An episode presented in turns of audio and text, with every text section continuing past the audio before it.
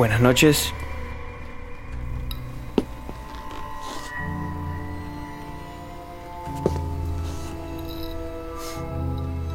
Sí. Adelante, joven. Tome asiento, por favor. Gracias, gracias. No, no, no me quedaré mucho tiempo. Solo estoy de paso. Busco un presente para un viejo amigo.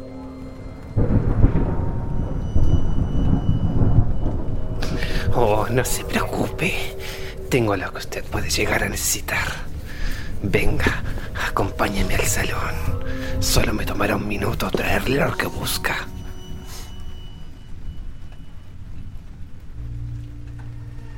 Bienvenido al Bazar de los Tormentos.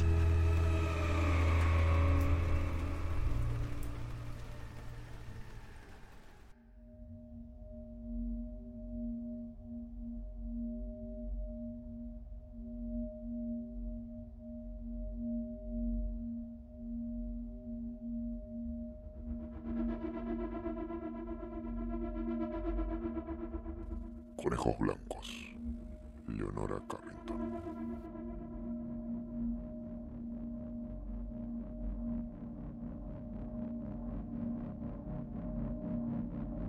Ha llegado el momento de contar los hechos que comenzaron en el 40 de Pest Street. Las casas, que eran de color negro rojizo, parecían haber sobrevivido misteriosamente al incendio de Londres.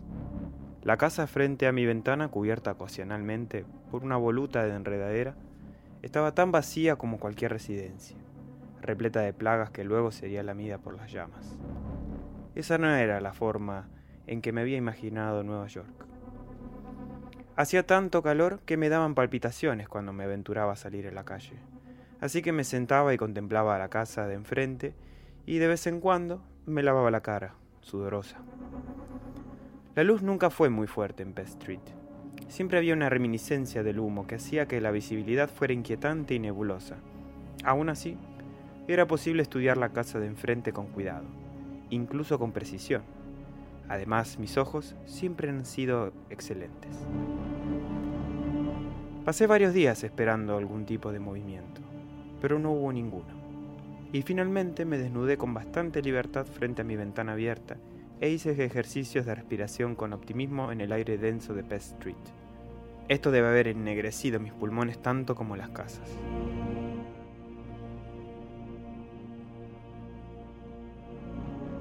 Una tarde me lavé el cabello y me senté en la diminuta media luna de piedra que servía de balcón para secarlo. Colgué la cabeza entre las rodillas y observé cómo una botella azul chupaba el cadáver seco de una araña entre mis pies. Miré hacia arriba a través de mi cabello lacio y vi algo negro en el cielo, inquietantemente silencioso para ser un avión. Partiéndome el pelo, llegué a tiempo para ver un gran cuervo posarse en el balcón de la casa de enfrente. Se sentó en la balaustrada y pareció mirar por la ventana vacía. Luego asomó la cabeza debajo del ala, aparentemente en busca de piojos. Unos minutos más tarde no me sorprendió ver las ventanas dobles abrirse y admitir a una mujer en el balcón. Llevaba un plato grande lleno de huesos que vació en el suelo.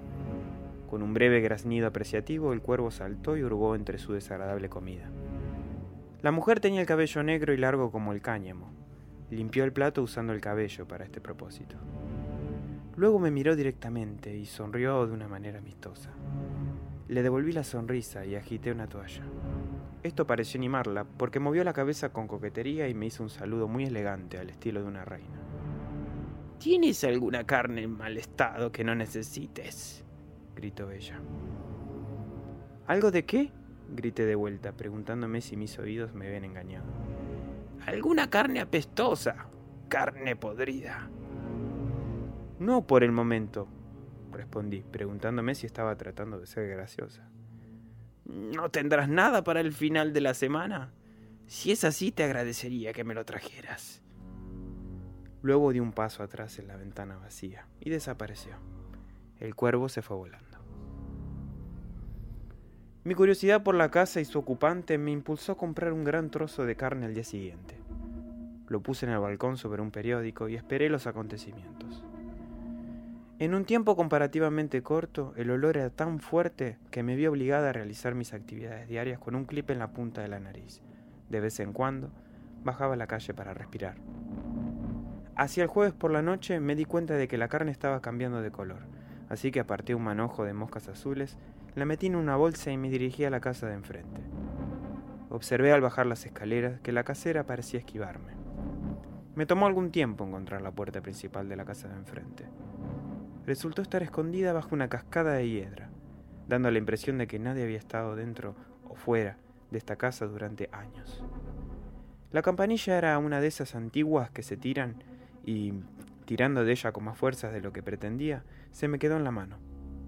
Le di un empujón a la puerta y se derrumbó hacia adentro, emitiendo un olor espantoso a putrefacción. La mujer bajó corriendo las escaleras con una antorcha. ¿Cómo estás? ¿Cómo estás? murmuró ceremoniosamente, y me sorprendió notar que vestía un antiguo y hermoso vestido de seda verde. Pero cuando se acercó a mí, vi que su piel era blanca como la muerte y brillaba como si estuviera salpicada de miles de estrellas diminutas. ¿No es eso amable de tu parte? continuó, tomándome el brazo con su mano brillante. ¿No estarán contentos mis pobres conejitos? Subimos las escaleras y mi compañera caminó con tanto cuidado que pensé que estaba asustada. El tramo superior se abría a un tocador decorado con muebles barrocos de felpa roja. El suelo estaba lleno de huesos roídos y cráneos de animales. Es tan raro que recibamos visitas, sonrió la mujer, que todos se escabullen a sus rincones.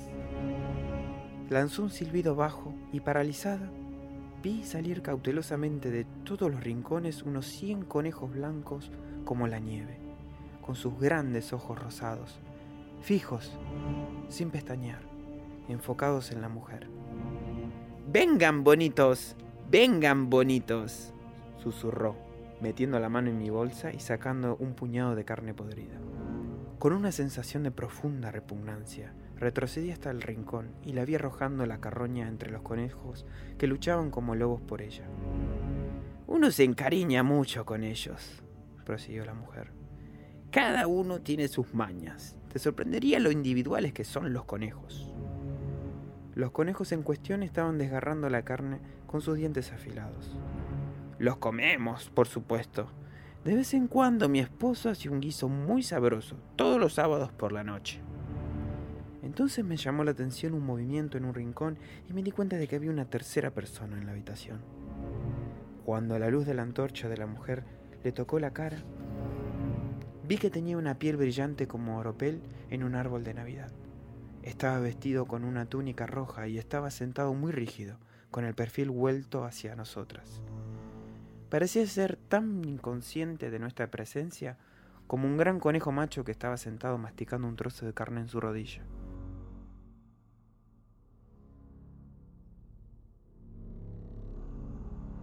La mujer siguió mi mirada y se rió entre dientes. Ese es mi esposo. Los niños solían llamarlo Lázaro. Al oír este nombre familiar volvió la cabeza hacia nosotros y vi que llevaba el vendaje sobre los ojos.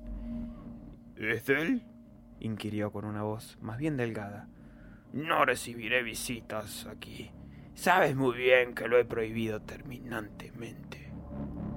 Las, no empieces, su voz era lastimera. No puedes regañarme por tener un poco de compañía. Hace veinte tantos años que no veo una cara nueva. Además ha traído carne para los conejos. Se dio vuelta y me hizo señas para que me pusiera a su lado. ¿Quieres quedarte con nosotros, verdad, querida? De repente me asaltó el miedo y quise alejarme de esas terribles personas plateadas y los carnívoros conejos blancos. Creo que debo irme, es la hora de la cena. El hombre de la silla soltó una carcajada estridente, aterrorizando al conejo que tenía sobre las rodillas, que saltó al suelo y desapareció. La mujer acercó tanto su rostro al mío que su aliento enfermizo pareció anestesiarme. ¿No quieres quedarte y volverte como nosotros?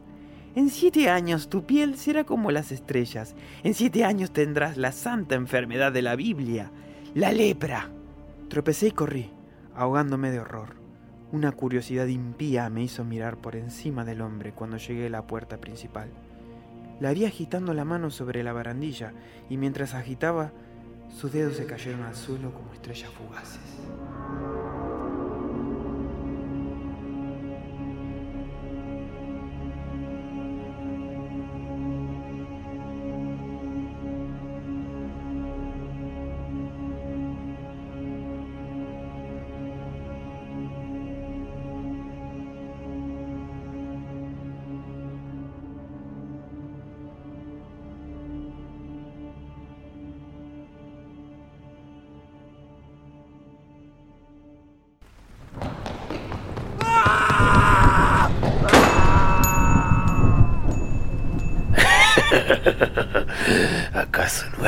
Esperaba encontrar? Ah, Plutón. Otro más que se pierde la interminable noche.